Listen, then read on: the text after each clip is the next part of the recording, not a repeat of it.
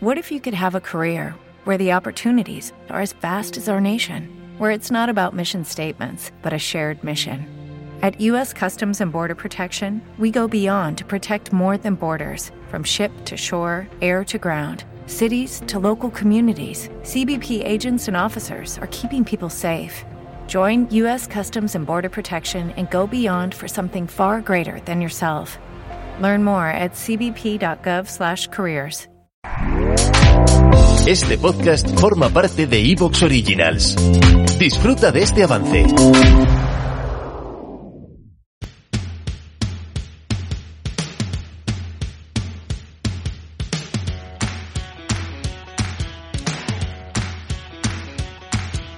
Muy buenas, mi nombre es Carlos Ocaña y te doy la bienvenida al podcast Estoy Sano, un podcast donde aprenderás sobre el apasionante mundo de la nutrición, la ciencia y la salud.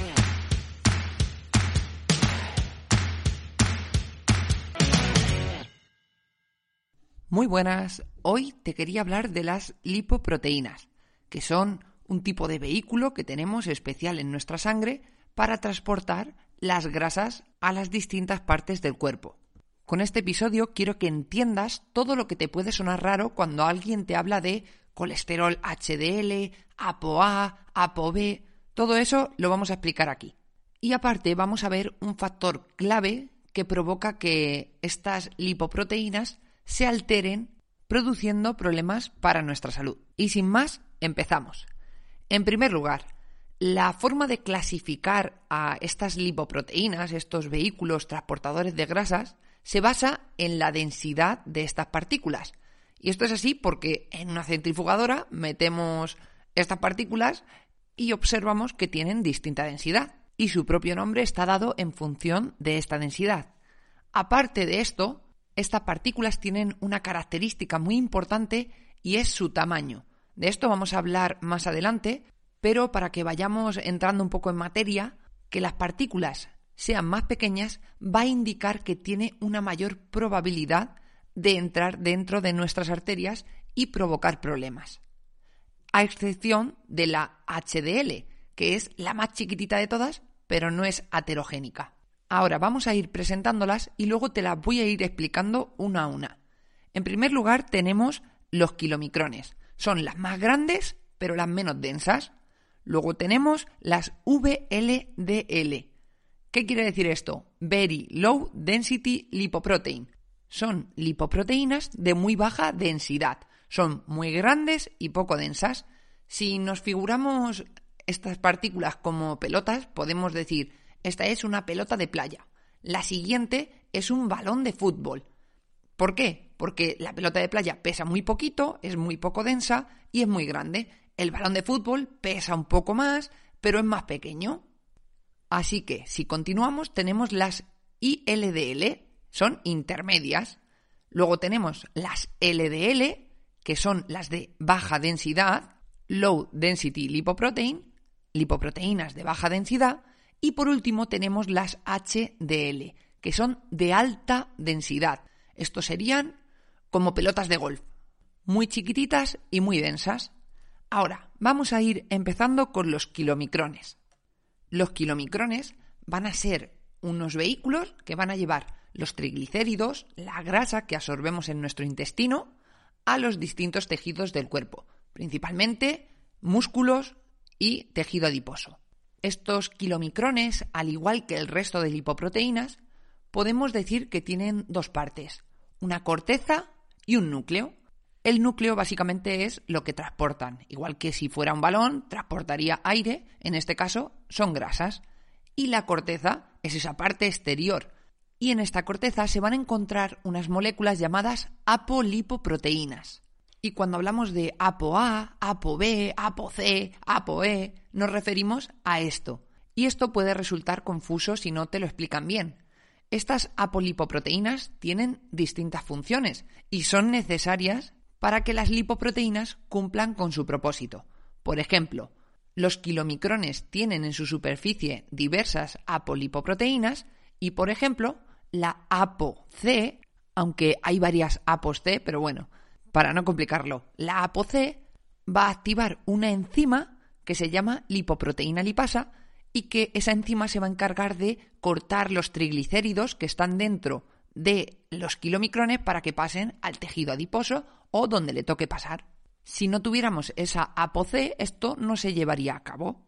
Y continuando con esto, cuando esos kilomicrones están donando triglicéridos al tejido adiposo o al músculo, esos kilomicrones se van a hacer más chiquititos. Pero si te fijas, no se hace más chiquitita la corteza, sino que se hace más chiquitito el núcleo, hay menos cantidad. Entonces, imagina que tú estás desinflando un balón. Ese balón se queda arrugado, no, no es una pelota perfecta. Y para que se quede como una pelota perfecta, lo que hace es desprender partes de esa corteza. Esas partes de esa corteza vas a ver ahora cómo se relacionan con otras lipoproteínas. Esas partes de, la corteza del kilomicrón van a dar lugar a las lipoproteínas HDL. Y esos kilomicrones, que son chiquititos todavía, en el hígado se unen al receptor de ApoE y van a ser el principal estímulo de las VLDL. Es la siguiente lipoproteína de la que vamos a hablar. Y vamos con ella. Estas VLDL lo que hacen es lo siguiente. Cogen triglicéridos del hígado y los transportan a los tejidos que los necesitan. Músculo, tejido adiposo. Los kilomicrones lo cogían de la dieta en el intestino y las VLDL los llevan desde el hígado. Estas VLDL y el resto de las lipoproteínas, a excepción de la HDL, tienen una apolipoproteína que se llama ApoB. Aunque realmente los kilomicrones es un poquito distinto, porque es la ApoB48 y en el resto es ApoB100, pero bueno, realmente da un poco igual. Tienen ApoB. Te hablo de la ApoB porque es interesante conocerla. Pues bien, al igual que los kilomicrones, estas VLDL que transportan triglicéridos se van a hacer más chiquititas cuando den esos triglicéridos a las células y se van a convertir en ILDL, las lipoproteínas de densidad intermedia. Estas ILDL, su composición interna en el núcleo, ya va a variar bastante frente a las VLDL, que se han encargado de dar triglicéridos. Estas ILDL ya tienen más colesterol que triglicéridos y tienen una vida muy corta. Cuando llegan al hígado, estas son transformadas en gran medida en la siguiente lipoproteína de la que te quiero hablar, la LDL. Pues bien, esta LDL, que es la principal lipoproteína aterogénica, se va a encargar de transportar el colesterol a los distintos tejidos del cuerpo, incluido nuestro hígado. Y para unirse a estos tejidos utiliza una apolipoproteína de estas que hemos dicho que se encuentran en la corteza del vehículo de la lipoproteína, que es la ApoB. Entonces, ¿es mala la ApoB? No, sin ApoB no puede realizar su función. El caso es que podemos utilizar este ApoB como indicador del tamaño de estas lipoproteínas. Es importante conocer que solo hay un ApoB por cada lipoproteína.